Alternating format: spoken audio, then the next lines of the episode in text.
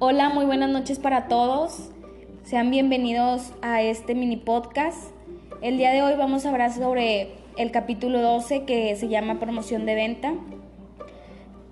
De, desde una perspectiva general, la promoción de venta adopta dos formas, la promoción para consumidores y la, la promoción comercial. La promoción para consumidores se refiere a los incentivos que se ofrecen directamente a los clientes existentes o a los posibles clientes de la empresa. De lo contrario, la promoción para consumidores eh, está dirigida a aquellos que realmente usan el producto, es decir, los usuarios finales. Estos pueden ser individuos o familias completas, dependiendo de, de lo que la empresa esté ofreciéndonos. Las promociones comerciales se usan solo en el canal de distribución.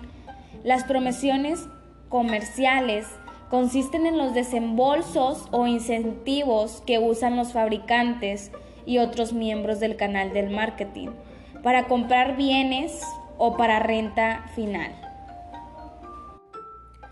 Dentro de las promociones dirigidas a los consumidores, sin duda una de las metas principales de un programa de promoción que va dirigida a los consumidores es persuadirlos de dar el, de dar el último paso y efectuar la compra, ya que la publicidad crea el interés y el entusiasmo que lleva al consumidor a la tienda. Aparte de que el equipo de marketing usa después otras tácticas, se conduce a la decisión final de comprar un artículo. Ahora bien, ¿cuáles son estas promociones que se dirigen a los consumidores? Son los cupones, los regalos, los concursos y sorteos, los reembolsos y devoluciones, las distribuciones de muestras, los paquetes de oferta y las rebajas. Comenzando por los cupones, estos son una oferta de reducción del precio al consumidor. Puede tratarse de un porcentaje de descuento sobre el precio de la venta al público, aproximadamente como un 24 o un 40%, o una cantidad absoluta, dependiendo el tipo de cupón que estemos manejando. Existen diversos tipos de cupones. El primero se llama cupón de canje instantáneo y suele producir compras de prueba y compras de empaque adicionales de un producto. Los cupones de retorno son estos que se colocan dentro de los empaques para que los clientes no puedan canjearlos demasiado pronto. Este método incentiva las compras repetitivas. El segundo son los regalos. Y esta es otra forma de promoción para los consumidores. Es el ofrecimiento de un regalo. Los regalos son premios, obsequios u otras ofertas especiales que los consumidores reciben cuando compran un producto. Cuando una empresa presenta un regalo, el consumidor paga el precio completo de él, o bien ya sea un servicio. También existen diferentes tipos de regalos, no solamente un, tipo de regalo específico. Uno de ellos es el regalo gratis. Este, este son las personas que reciben el regalo, vaya la redundancia, por comprar productos. Eh, uno de los, de los otros son los, los regalos anexos, o sea, que van adentro del empaque.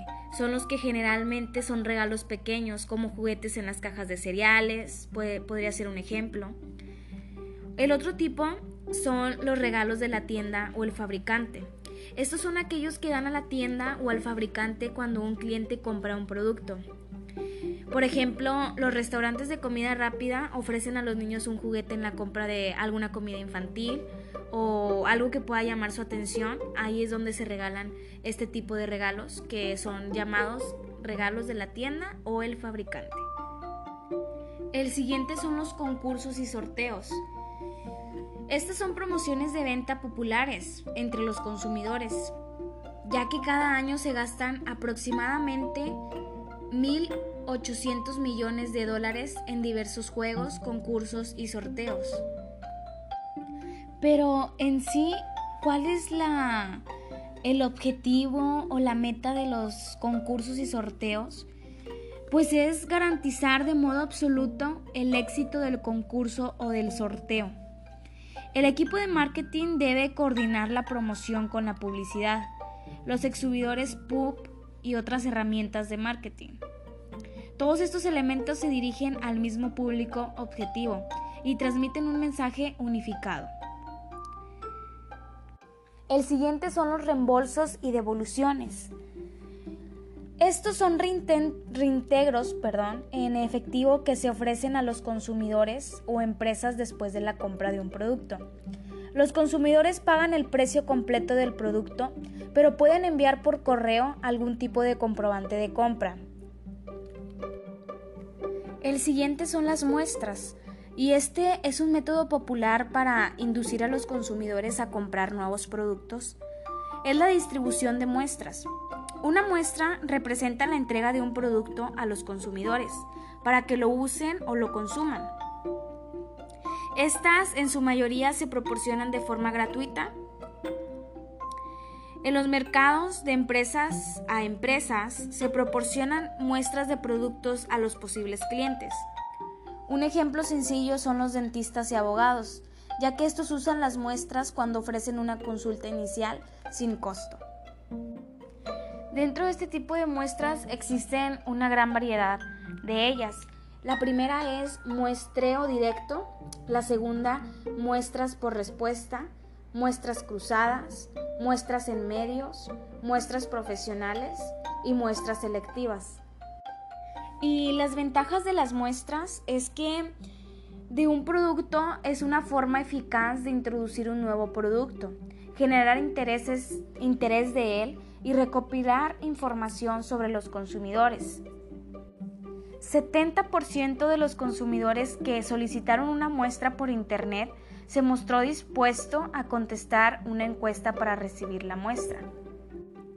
El problema con ellas es que es necesario crear un empaque especial de tamaño de la muestra y esto puede resultar un poco costoso. El empaque debe ser muy parecido al del tamaño normal para que los consumidores puedan identificar el producto después de usarla. Entrando un poco a las rebajas, esta es una reducción temporal del precio o de la venta de un producto al consumidor. Una de sus ventajas puede ser que son excelentes para estimular las ventas de un producto que está en existencia.